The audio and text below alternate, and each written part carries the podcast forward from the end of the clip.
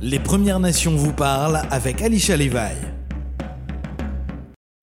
Hey everybody, you're listening to Alicia Levi from Elsipogtog on CKMA 93.7 FM. And for today's word of the day, I chose the word Mijiwajij, which means young children in Mi'kmaq. So now I wanted to talk to you about a missing murdered indigenous woman or girl. And today I wanted to talk about Samantha Evelyn Belcourt. It says that she was the age of 12 and from uh, Edmonton, Alberta, and was reported missing from a home in the area of 88th Street and 121 Avenue on October 9th, 2004. She has been spotted several times since then, including by family friends. However, police and family members are concerned for her welfare and are hoping members of the police can assist in locating Samantha. Samantha is native, 5 foot 2 inches, 120 pounds. She has dark brown hair and brown eyes. She has a stocky build. Anyone with information on the whereabouts of Samantha Evelyn Belcourt is asked to contact the EPS dispatch line at 24345 567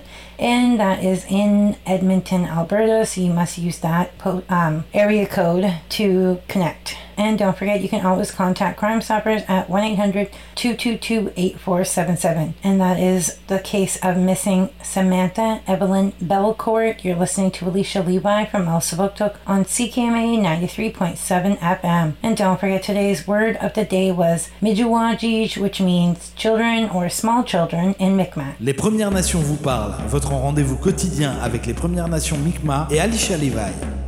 Hey everyone, you're listening to Alicia Levi from Elsipogtog on CKMA 93.7 FM. And for today's word of the day, I chose Mijiwajij, which means young children in Mi'kmaq. So now I wanted to talk to you about a missing murdered indigenous man or boy. And today I wanted to talk about Braden Ducharme. Braden was 22 years old at the time of his disappearance. He is male, ongoing missing case, missing since March 29th, 2022. Métis, Calgary, the Bear Clan is where you can contact if you have any information on him. So it says that he was from Calgary, Alberta, Canada. Family has reported Braden missing through the Calgary Bear Clan. He has not been in contact with family in two weeks, and the family is concerned for his well being. Then it says to contact the Calgary, the Bear Clan, if you have any information, 403 608 2401. Or as always, you can contact Crime Stoppers at 1 800 222 8477. You're listening to Alicia Levi from Elsipogtog on CKMA 93.7 FM. And don't forget today's word of the day was Mijiwajij, which means small children in Mi'kmaq.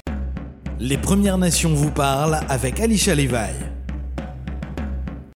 Hey everybody, you're listening to Alicia Levi from Elsipogtog on CKMA 93.7 FM. And don't forget today's word of the day was Mijiwajij, which means young children in Mi'kmaq. So now I wanted to read to you from some Elsipogtog um, news. It is not the it's it's not bad news. It's not good news. What happened is a good news, I guess I should say.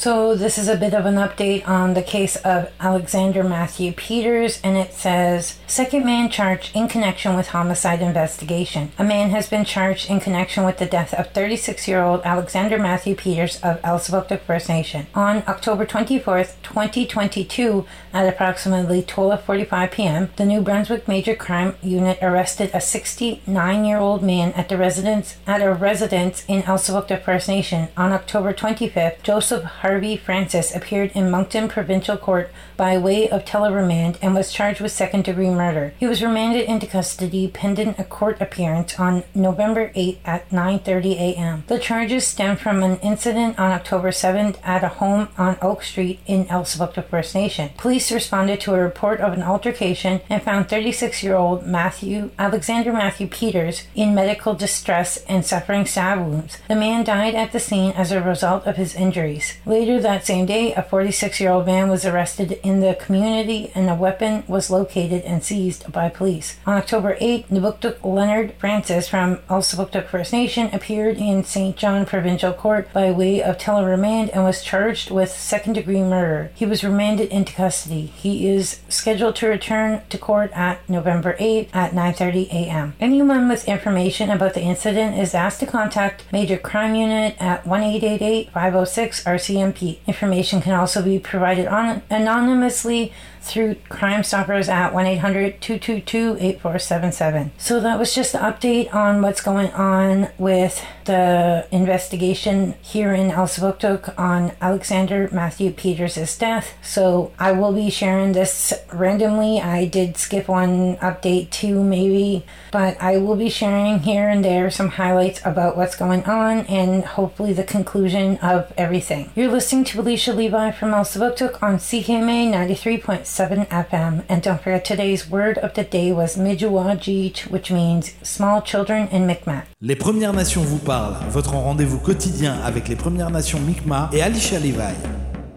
Hey everybody, you're listening to Alicia Levi from Elsipogtog on CKMA 93.7 FM. And don't forget today's word of the day was Mijuwajij, which means young children in Mi'kmaq. So now I wanted to share with you a little bit of indigenous knowledge news, I guess I would say.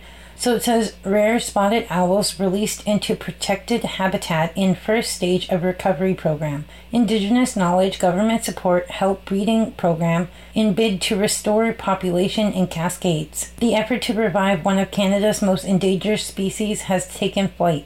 There is only one known northern spotted owl in the world, according to the BC government. But three birds were released into a protected habitat in BC's Fraser Canyon on Friday, bringing the total to four. The birds were bred and raised by the Northern Spotted Owl Breeding Program at a facility in Langley, BC. The program is supported by the provincial government and incorporates Indigenous knowledge and consultation. Spanning more than 28,000 square kilometers, the protected habitat in the Cascade region was where the last known spotted owl in BC was identified in the wild and where their ancestors congregated according to the province. As many as 1,000 resided within Canada in pre colonial times, but the number had dwindled due to human induced loss of their old growth forest habitat in competition with barred owls. Northern Spotted Owl Breeding Program started in 2007 with founding population of 6 owls.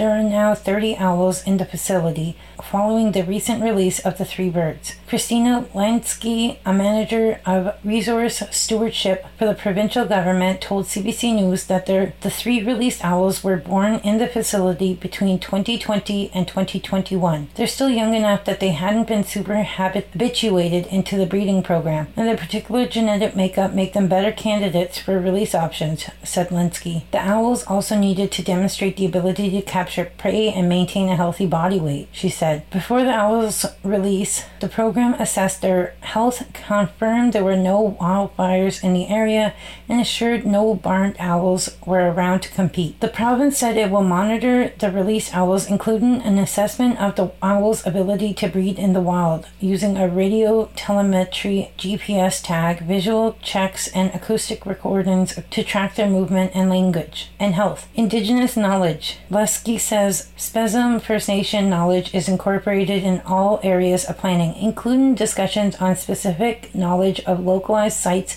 and offering a cultural blessing for the birds. They are the messengers to our spirit world and our physical world. They are the species that are indicative of Health and Environment, said Spuzzum First Nation Chief James Hobart in a statement. In the statement, the BC government said the release was important move.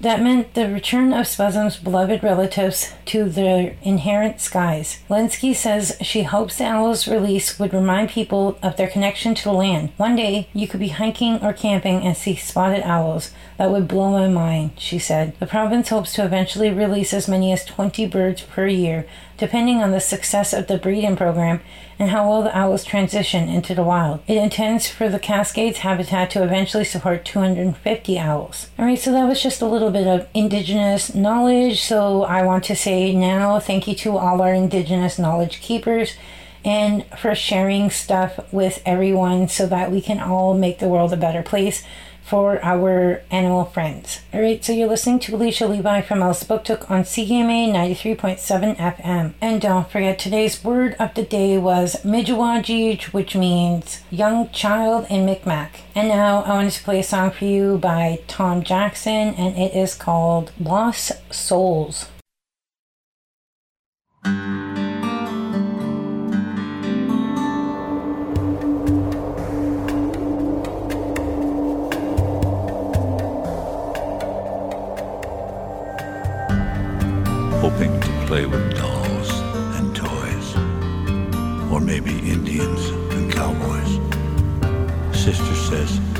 Don't speak your language, it's just dead noise. Father, you said you came to pray, but I think you're losing control. Please, Father, let me go. I won't tell. No one will know. You broke my heart. Now you want my soul. It's tearing me apart. Where do lost souls go? Where do 215 lost souls go?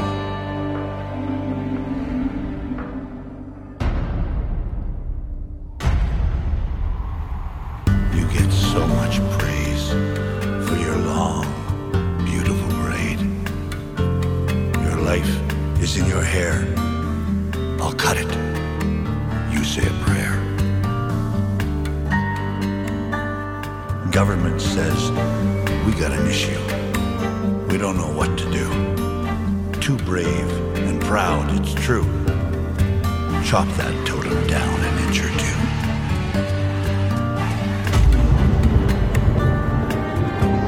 You broke my heart. Now you want my soul. It's tearing me apart. Where do lost souls go?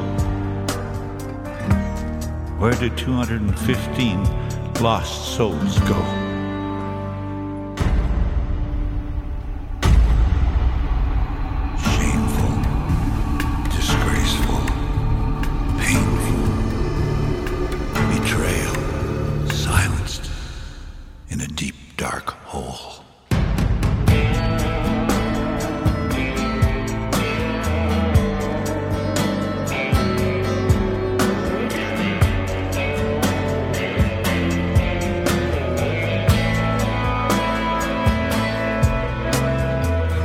Fix the problem, said the church. Come with me, little girl. This won't hurt. Someone said, lift her skirt and lay her in the dirt.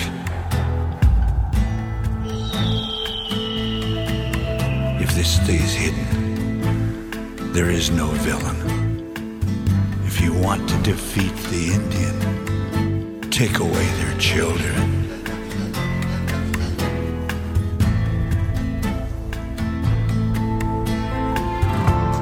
You broke my heart. Now you want my soul. It's tearing me apart. Where do lost souls go? Where do 215 lost souls go?